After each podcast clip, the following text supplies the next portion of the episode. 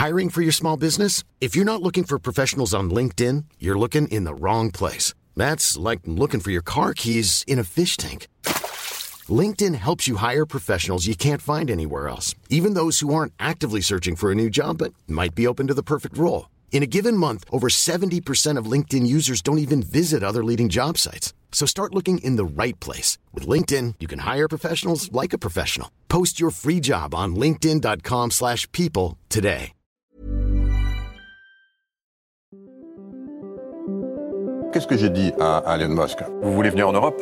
On va avoir des règles et les voilà. Il faut que nous ayons un cloud souverain.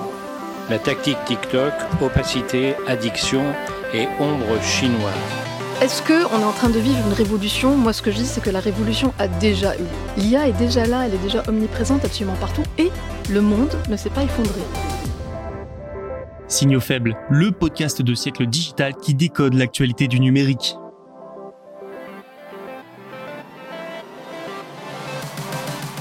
Bonjour à toutes et à tous. Pour vous accompagner en ce 21 septembre, 4 actualités décodées en 10 minutes, pas une de plus. On commence avec OpenAI qui dévoile DALI 3 alors que les attaques pour les droits d'auteur se multiplient dans le monde de l'intelligence artificielle. Deuxième actualité, le PDG de Nvidia estime que l'Inde est le marché majeur de l'IA, nous verrons pourquoi. Nous plongerons dans la galaxie Elon Musk ensuite, Neuralink recrute des patients pour ses premiers essais sur l'homme, et nous avons plus de précisions sur l'avenir de X dévoilé lors du premier conseil de clients du réseau social. Un programme un peu chargé aujourd'hui, alors on ne tarde pas, je vous laisse tout de suite avec la première actualité.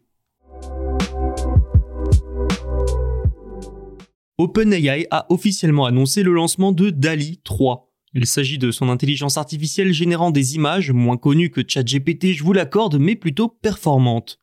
Cette nouvelle version contient plusieurs nouveautés notables. Je précise tout de suite qu'on ne sait pas encore quand cette dernière va sortir, aucune date n'a été donnée. Déjà, DALI 3 va s'intégrer avec ChatGPT. Quelle utilité Eh bien ça permettra de générer des images à partir d'une requête écrite. De quoi mieux concurrencer des IA comme Midjourney? Et pour ajouter encore un argument en sa faveur, OpenAI a décidé d'intégrer son IA aux offres payantes de ChatGPT. Parfois, ce n'est pas simple d'obtenir un résultat ressemblant à l'idée de départ, à ce qu'on s'imagine. Mais en la couplant à ChatGPT, les abonnés pourront dorénavant demander à l'IA de rédiger un texte spécialement conçu pour Dali. C'est donc plus d'efficacité. Ensuite, vous vous en doutez, Dali 3 produit de meilleures images que ses précédentes versions. C'est notamment le cas pour les images contenant des lettres, des chiffres et des mains humaines. Comme souvent avec les intelligences artificielles, les génératrices d'images peuvent être exploitées à des fins malveillantes. Deepfake, fausses photos réalistes, désinformation, les sujets d'inquiétude sont nombreux. Par conséquent, OpenAI a affirmé que son IA a été élaborée via des classificateurs d'entrée. C'est un moyen d'enseigner au modèle de langage d'ignorer certains mots et donc d'éviter les messages explicites, discriminants ou violents. Une Red Team externe aurait aussi testé sa solidité. Enfin, DALI 3 ne devrait pas pouvoir créer des images de personnalités publiques. Autre amélioration notable, DALI 3 a été entraîné à refuser la génération d'images dans le style d'artiste vivant. Mieux, les créateurs pourront refuser que leur travail ne soit utilisé pour former de futurs outils de génération d'images basés sur du texte. Il faut dire que les conflits autour du droit d'auteur et des IA se multiplient dans le monde entier. Par exemple, un groupe d'auteurs américains poursuit OpenAI à Manhattan. Dans ce groupe, il y a notamment une personne bien connue, George R.R. Martin, l'auteur de Game of Thrones. D'autres plaintes visent encore OpenAI, d'autres sont à destination de Meta ou bien de Stability AI. Ce qui est reproché le plus souvent, c'est l'utilisation de textes issus d'Internet pour l'entraînement des modèles de langage, des textes venant originellement d'œuvres littéraires. Les nouveautés d'OpenAI vont sans doute dans le bon sens, hein, mais vu l'ampleur du phénomène, c'est loin d'être suffisant. Le PDG de Nvidia, Jensen Huang, a effectué au début du mois une visite de 5 jours en Inde. Il en a profité pour visiter 4 villes. Du tourisme Pas du tout. Il a pu rencontrer plusieurs dirigeants et chercheurs de la tech indienne. Il a aussi pu discuter avec le Premier ministre indien Narendra Modi. Ensemble, ils ont évoqué le secteur de l'intelligence artificielle. Pas étonnant, pour Nvidia, l'IA c'est le nouvel or, le marché sur lequel miser. Nvidia y est particulièrement bien placé, ses processeurs graphiques sont juste vitaux pour le développement des intelligences artificielles. C'est même le numéro 1 mondial sur ce segment et ça booste ses résultats financiers. Dans une telle situation, une nation de 1,4 milliard d'habitants comme l'Inde, c'est une énorme opportunité. Une opportunité pour continuer de se développer avec une main-d'œuvre à faible coût tout en misant moins gros sur la Chine. Rappelons que les États-Unis ont pris un grand nombre de sanctions contre la Chine, des sanctions qui visent essentiellement les puces haut de gamme, avancées technologiquement, des puces essentielles pour développer des IA. De plus en plus d'entreprises tentent alors de se détacher de l'empire du milieu et de trouver une alternative pour diversifier leur chaîne de production. L'Inde voit bien cela et tente d'attirer tout ce beau monde, surtout que pour des raisons géopolitiques et économiques, les relations entre les deux nations asiatiques sont plus que tendues. L'Inde pourrait donc devenir une source de talent en IA, mais aussi un site de production de puces et un marché énorme pour Nvidia.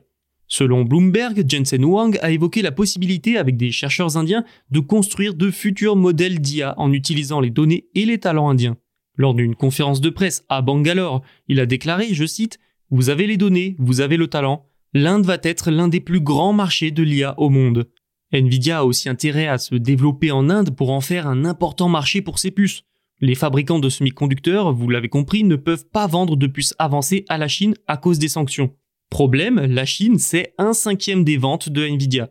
L'Inde, de son côté, mise sur l'intelligence artificielle et l'engouement autour de ce secteur pour développer son numérique. Mais le pays n'est pas encore assez développé pour fournir les infrastructures et la main-d'œuvre qualifiée à tous les géants comme Nvidia.